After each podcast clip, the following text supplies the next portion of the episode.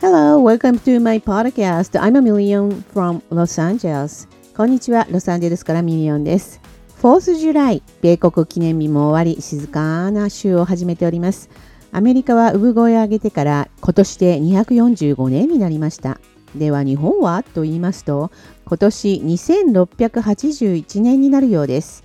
日本は紀元前660年に誕生しました。ちなみにイギリスは950年程度のようです。では本日は四式18。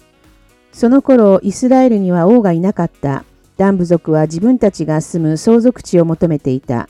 イスラエルの諸部族の中にあって、その時まで彼らには相続地が割り当てられていなかったからであった。そこでダン族は彼らの諸子族全体の中から5人の者をツォルアとエシュタルオから有志たちを派遣し土地を偵察して調べることにした。彼らは5人に言った。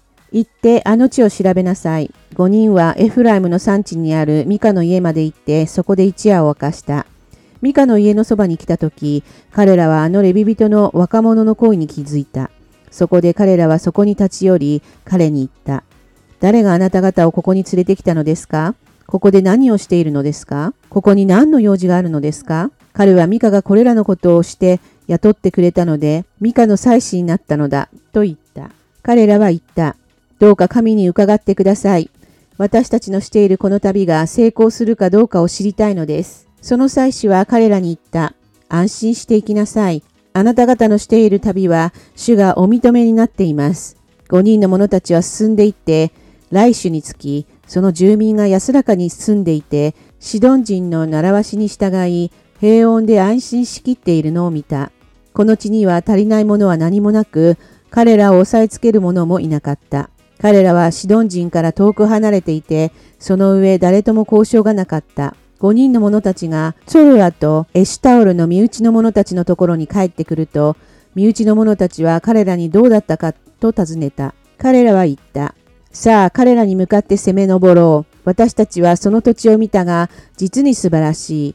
あなた方はためらっているが、ぐずぐずせずに進んでいって、あの地を占領しよう。あなた方が行くときは安心しきった民のところに行けるのだ。しかもその地は広々としていて、神はそれをあなた方の手に渡してくださった。その場所には地にあるもので欠けているものは何もない。そこで、ダンの士族の者600人は、武具をつけてソルアとエシュタオルを出発し、登っていってユダのキルヤテエアリムに宿営した。それゆえその場所は今日に至るまでハマネダンと呼ばれている。それはキルヤテエアリムの西部にある。彼らはそこからさらにエフライムの産地へと進み、ミカの家に着いた。来氏の地を偵察に行っていた5人は、身内の者たちに告げた。これらの建物の中に、エポテやテラフィム、彫像や鋳造があるのを知っているか今、あなたたちは何をすべきか分かっているはずだ。そこで彼らはそこに行き、あのレビ人の若者の家、ミカの家に来て、彼の安否を尋ねた。武具をつけた600人のダンの人々は、門の入り口に立っていた。あの地を偵察に行った5人の者たちは登っていき、そこに入り、彫像とエポデとテラフィムと鋳造を取った。祭司は武具をつけた600人の者と門の入り口に立っていた。これら5人がミカの家に入り、彫像とエポデとテラフィムと鋳造を取った時、祭司は彼らに言った。何をしているのですか？彼らは祭司に言った。黙っていなさい。手を口に当てて、私たちと一緒に来て、私たちのために父となり、また祭司となりなさい。あなたは一人の人の家の祭司となるのと、イスラエルで部族または士族の祭司となるのと、どちらが良いのか。祭司の心は踊った。彼はエポデとティラフィムと彫像を取り、この人々の中に入っていった。彼らは向きを変え、子供、家畜、家財を先頭にして進んでいった。彼らがミカの家からかなり離れた頃、ミカは近所の家の者たちを集めて断族に追いついた。彼らが断族に呼びかけると、断の人々は振り向いてミカに言った。あなたはどうしたのだ？人を集めたりして。ミカは言った。あなた方は私が作った神々と、それに妻子を奪っていきました。私のところには何が残っているでしょうか？私に向かって、どうしたのだ？というとは一体何事です？断族はミカに言った。あなたの声が私たちの中で聞こえないようにしなさい。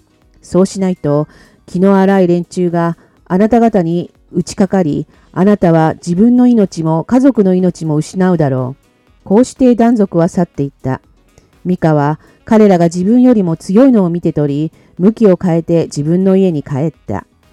彼らはミカが作ったものとミカの妻子とを奪い、ライシュに行って平穏で安心しきっている民を襲い、剣の刃で彼らを撃って火でその町を焼いた。